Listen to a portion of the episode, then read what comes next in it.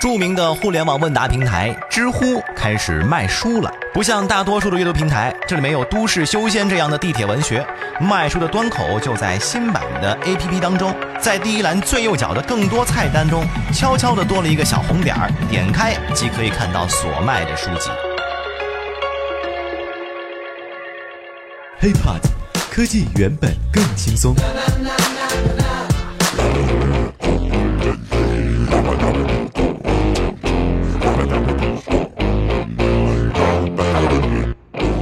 嗨，欢迎收听本期 IT 大字报。各位好，我是华生。如果想和华生取得更多的交流，可以添加我的个人微信啊，就在节目的备注简介当中。或许你已经知道了，一向以传播分享知识为主的知乎平台啊，开始卖书了。不过呢，并不像其他的大多数阅读平台里面啊，什么地铁修仙啊，什么什么都市啊打怪啊这些文学没有啊。卖书端口呢，也只是很悄悄的在。第一栏最右边更多菜栏当中呢，悄悄多了一个小红点儿，点开可以看到所卖的书籍。知乎的这个动作也宣告着从问答社区讨论、阅读、传播电子书购买，延伸讨论，再到问答。通过知乎书店的加入，知乎似乎形成了一个自己独有的关于问答和电子书阅读的闭环。九月二十号，知乎电子书上线的第一时间，我也立马在手机上的这个知乎 APP 上感受了一下。啊，不过翻了翻，好像也没什么书啊，倒是大家的各种评论成了当天最大的亮点。咱们先说说知乎为什么要卖书呢？知乎官方的说法呢是这样：从二零一三年八月份推出第一本知乎周刊，迄今为止。啊，知乎呢，我们已经一共发布了超过三百本电子书，而这些电子书有的是将回答呀、文章啊进行深度的再编辑和拓展，有的呢则是完全针对特定的主题单独约稿成书啊。他们呢也无非都获得了很多用户的好评，频繁占据各排行榜的前列，被购买或者是下载呢超过了两千六百万册。同时啊，人家知乎官方也说了啊，我们也从多个渠道感受到了大家的强烈反响。啊，什么这第一次接触啊知乎电子书的时候，感叹相见恨晚的啊，需要去其他平台购买和阅读太麻烦呀，想阅读更多的相关内容，想和作者进一步交流啊，能不能直接在知乎阅读知乎的电子书呢？所以说啊，于是乎。知乎呢顺理成章，那叫顺水推舟的推出了知乎书店。再说的直白点吧，就是我们之前整理过一些书啊，大家都非常非常的喜欢，喜欢的不要不要的啊。既然你喜欢，好，我就开个书店啊，您呢就没事来逛一逛。而且呢，我们不是要转行做电商，我们只是给大家提供另外一个阅读分享的渠道，促进阅读。我们做的东西才刚刚开始。听起来是不是挺有情怀的？那么这一点呢，也确实符合知乎给大家留下来的印象。那再来说说知乎上卖的都是什么书吧。目前呢，所有知乎的书分为三类啊：知乎周刊、一小时和知乎言。这都是大家挺熟悉的啊，知乎作者的原创作品。咱一个一个来说啊。那这知乎周刊啊，想必大家看的都很多了，呃，在此也不再过多解释。不过呢，后两个类别就是啥意思呢？反正，呃，很多朋友都搞不懂。这个简而言之啊，一小时啊，这个系列那就是意味着这本书啊，一个小时就能看完，也就是短平快的典范。而知乎言是什么意思呢？这个呢，知乎创始人周元在总序里面写了这么一段很文艺的话：我们希望。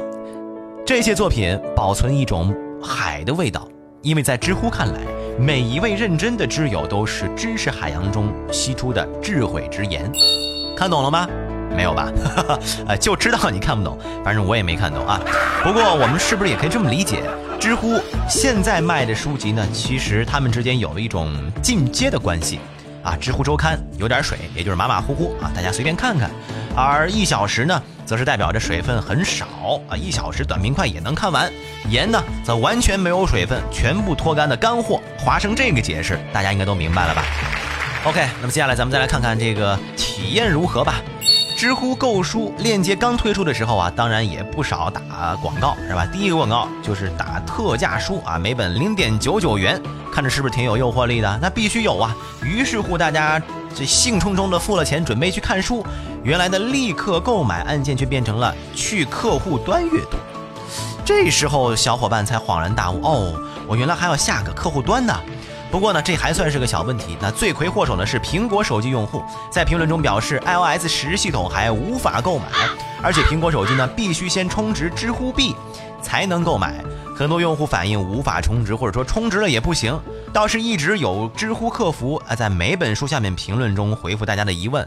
但让人苦笑不得的是啊，充值扣费是苹果公司进行的，所以如果支付出了问题，还要大家呢致电苹果客服啊，反倒还不如安卓手机啊就顺利多了，微信一键搞定是吧？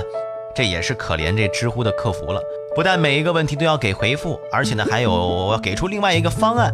苹果手机用户呢可以先登录网页付费版购买，然后再打开阅手机阅读。哎，好嘛，这两天呢来体验的用户呢尽在这什么网页版呐、手机版之间啊来回换了，特别有意思的啊。有一件事儿，就是在知乎网页版上有一张广告图，说的是你很忙，但知识不慌忙。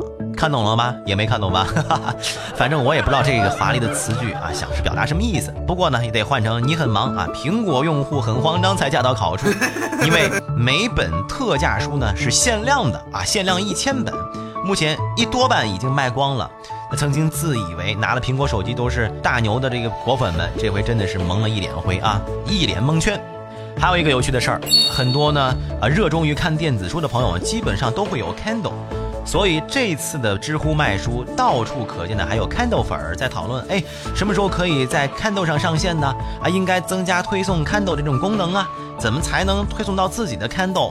最崩溃的莫过于这个提问：我已在 Kindle 买过该书，大家觉得我还有必要再买吗？看到这句话的时候，没别的解释，比白菜还便宜的电子书，你有钱有的是钱可以任性。这总而言之吧，呃，小问题和小麻烦，这些所谓的 bug 还是不少的。不管是对于苹果用户而言，还是 Kindle 上而言，介于知乎一直给人留下了非常好的印象。知乎书店呢是知乎一个很好的产品扩展思路，自产自销的这个模式在付费阅读里面也是一个很有前景的道路。但是怎么说呢，总感觉这产品啊上线似乎有点太过于匆忙了，体验并不是特别的顺畅啊。就像刚才咱们说的，还是有一些硬的硬伤是吧？体验一不顺畅，用户呢就很难再爱了。但是时间长了，估计也受不了各种 bug 的存在。那么接下来，我们也应该期待知乎在今后的版本当中，尽快的来完善用户体验。毕竟啊，在当今的社会中混，还是要多读读书的。